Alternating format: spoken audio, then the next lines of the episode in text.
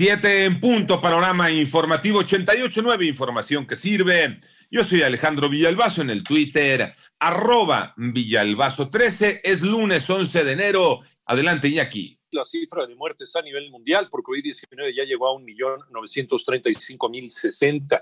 El número global de casos, 90 millones 295 mil 28, aunque de estos unos 50 millones 11 mil 485 personas ya se han recuperado. Y el secretario general de Naciones Unidas, Antonio Guterres, acusó a los países ricos de nacionalismo de vacunas, ya que estos estados ignoran las necesidades de las naciones menos desarrolladas. Y mientras México ya registró su primer caso de esta nueva cepa de coronavirus, el primer caso de manera oficial, la Comisión Federal para la Protección contra Riesgos Sanitarios avaló las pruebas fase 3 en el país para la vacuna de la empresa alemana CureVac. Y recuerda que ante eh, la alta hospitalización, Ciudad y Estado de México siguen en semáforo rojo. Este es el saldo de la pandemia en México. Moni Barrera.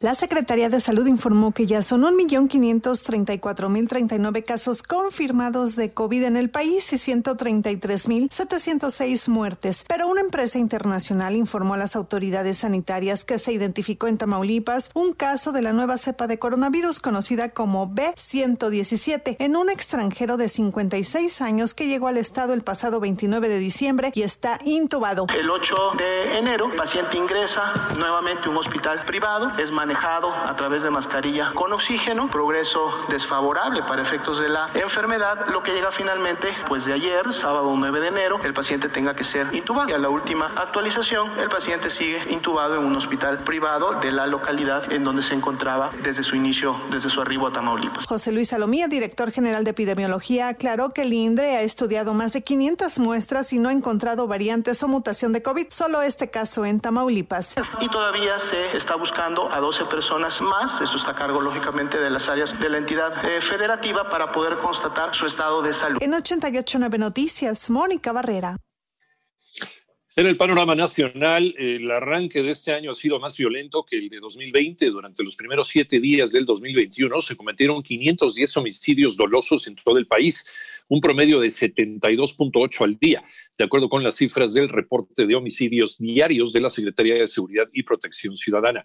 El presidente de México aseguró que la toma del control de las terminales marítimas del país por parte de la Secretaría de Marina no es militarizar, es reforzar la vigilancia en los puertos. Hoy regresan a clase virtual de manera virtual, de manera lejana, remota, 25 millones 253 mil 306 alumnos de educación básica. Además, reinician actividades a distancia 1 millón 225 mil 341 maestros de más de 230 mil planteles públicos y privados de ese nivel educativo.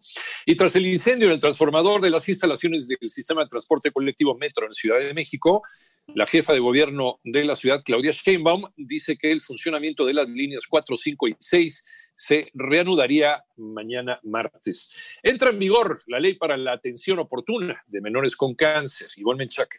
Más del 80% de los casos de cáncer infantil pueden recuperarse si se detecta a tiempo y se proporciona el tratamiento adecuado. Por ello es muy importante la entrada en vigor de la Ley General para la Detección Oportuna del Cáncer en la Infancia y la Adolescencia el pasado 8 de enero.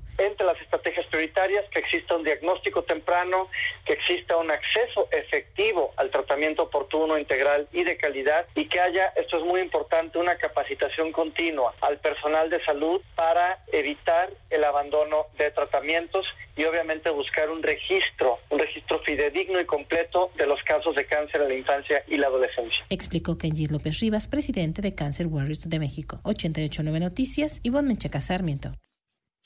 En el panorama internacional, el todavía presidente de los Estados Unidos, Donald Trump, tiene previsto viajar mañana martes a la región fronteriza del Álamo, en Texas, para supervisar las obras del muro con México.